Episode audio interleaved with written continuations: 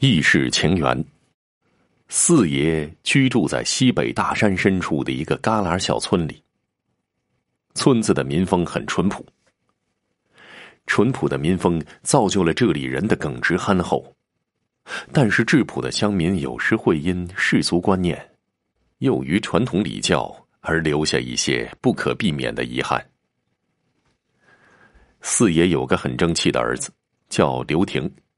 他是下阳坝村第一个走出大山的人。刘婷头脑活络，走出大山没过几年，就靠倒腾羊毛攒下了很大一笔钱。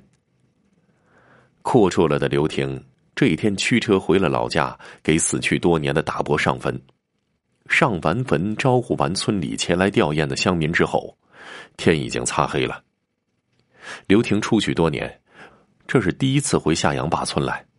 村里一些儿时的玩伴都已经成家立业了。刘婷借着这个机会和大家伙聚在一起，架不住几个汉子的劝酒，就多喝了几杯。这时候早已是醉眼朦胧了，走路也打起了踉跄，昏昏沉沉的回到家之后，没顾得上洗把脸，就趴在了土炕上，哼哼的睡了起来。半夜里，酒劲儿过了。刘婷感觉这小腹胀得难受，便爬起来准备去院子里的那棵歪脖子树下解个手。解完手，正要回去，歪着眼儿却发现老爹屋子的门是半掩着。刘婷心里奇怪，喊了几声，爹没应，走过去朝屋子里瞅了瞅，发现老汉深更半夜竟然没在家。刘婷怕老汉出事。借着朦胧的月光，轻手轻脚的出了大门，向村外寻去。村子外一片的静谧，只偶尔传来几声布谷鸟的啼叫。刘婷径直的朝村东头寻去，并没有找到老汉的踪迹，又打转身子朝村西头这边寻来。村西头有条蜿蜒着延伸向村外的小河，相传在抗日战争的时候。这条河里许多无辜的村民被日军杀害之后，丢到了河里。村民们为了纪念这些死去的亡灵，就将这条河取名为“枯烟河”。枯烟河在晚上的时候特别的瘆人，惨白的月光投射在河沟里，泛起了粼粼的波光，像刚抛在河里的那些死去的人的白肚皮。刘婷沿着河沟一路提心吊胆的走着。生怕碰到什么不好的东西，那些掩盖在夜色中的山峦，勾勒出一条条隐隐绰绰的线条。枯烟河靠着这群山河流。刘婷这时候正好循着山脚走过来，借着河面泛起的光亮，他看见老汉一个人站在河堤上，很焦躁的向着四周张望。老汉的神情就像是在着急等待着什么一样。刘婷一时间弄不清楚，我爹爹深更半夜来这边干什么？便缩着身子躲在河堤口处的沟渠中。老汉朝四周警惕的望了一会儿，发现并没有人跟来，就学着布谷鸟的叫声，布咕布咕的叫了几声。刘婷正自困惑不已，生怕老汉是在梦游，刚翻起身准备扯老汉回来。就见山脚下的一片茂密生长着的高粱地里，猛地窜出个人影来，扑倒在老汉身上，倒吊着亲吻起来。老汉一把搂住了黑影，很亲昵的温存起来。刘婷看到这一幕，顿时傻眼了，愣愣的蜷缩在沟渠里，说不出话来。他想不到，一向少言寡语的爹爹，竟然有这么开放的时候啊！深更半夜的跑到高粱地里来求欢。那刚才的黑影会是谁呢？他们又是什么时候开始在一起的？这一切呢，刘婷都不知道，只好凝神屏气的躲在沟渠下，静待事情的发展。过了很长时间，两个缠绵的身子才分开了。刘婷听到黑影向老汉撒娇：“死鬼，毛毛躁躁的，连一天也等不了。”你家婷儿不是刚回来吗？你就不怕婷儿知道咱俩的事儿？说着，嗔怪的朝老汉的后背拍了一下。老汉只是咧开嘴，嘿嘿的笑着，一脸宠溺和厚爱的看着怀中的人。躲在沟渠中的刘婷这时见此放下了悬着的心，猫着腰回到家里，何衣躺在炕上，一个人乐开了花。刘婷从刚才那娇腻的黑影的声音里听出，那人就是从小待她很好的王二婆。王二婆生性和蔼，可是命很苦。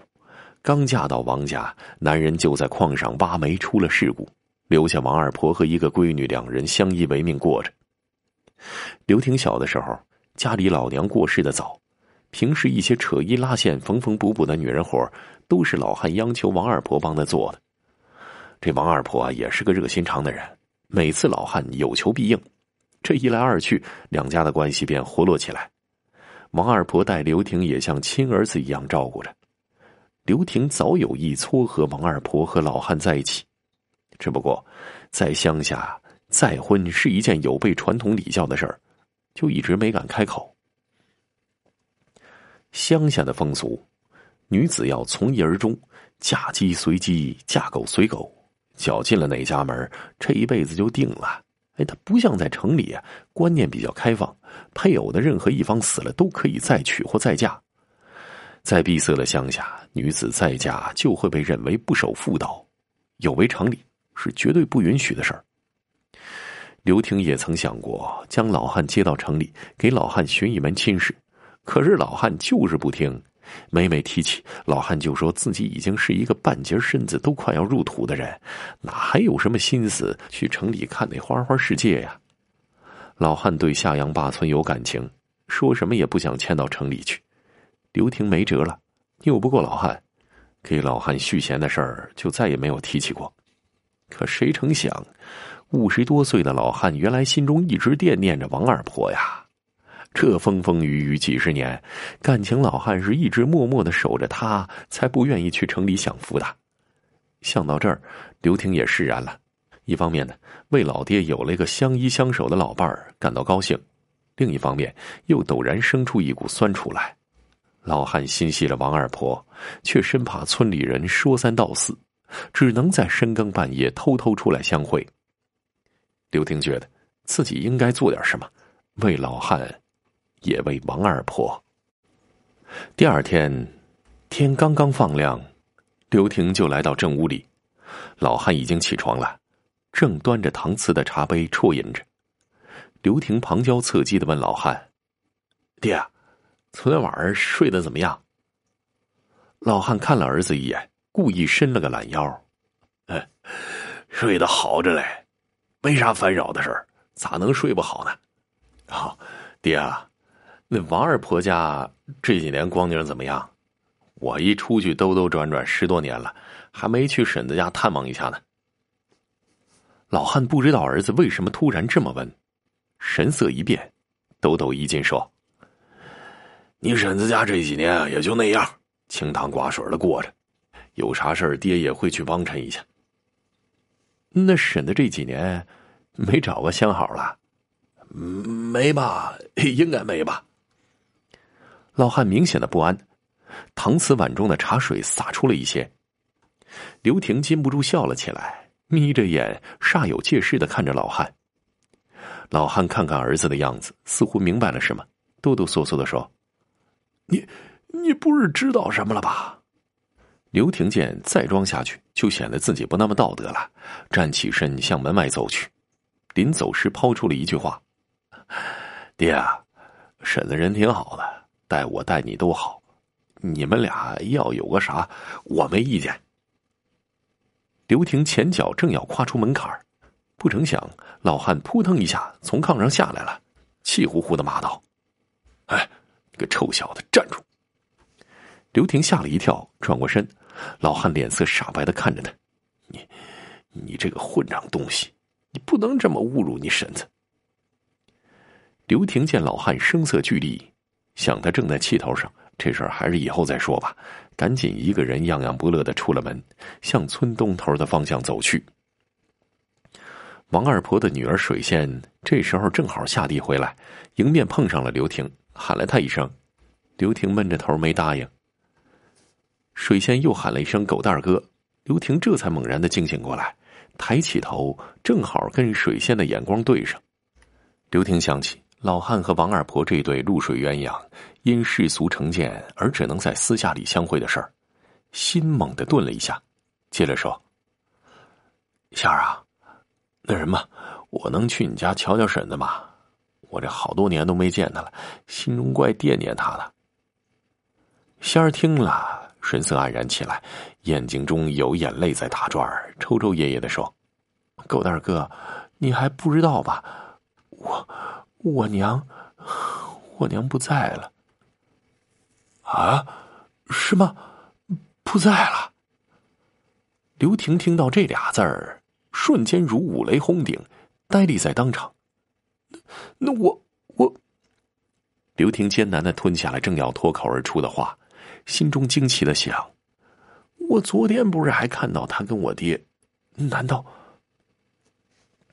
刘婷越想越觉得奇怪，匆匆的辞别了仙儿，赶回家了。老汉这时候正在门前的车轱辘上晒着暖阳。刘婷走过去，低声说：“爹，我问你个事儿。啥事儿？”老汉一脸茫然的看着儿子：“那我……哎。”王二婆是不是去年过世了？老汉颤抖着从车轱辘上下来，两眼浑浊的看着儿子。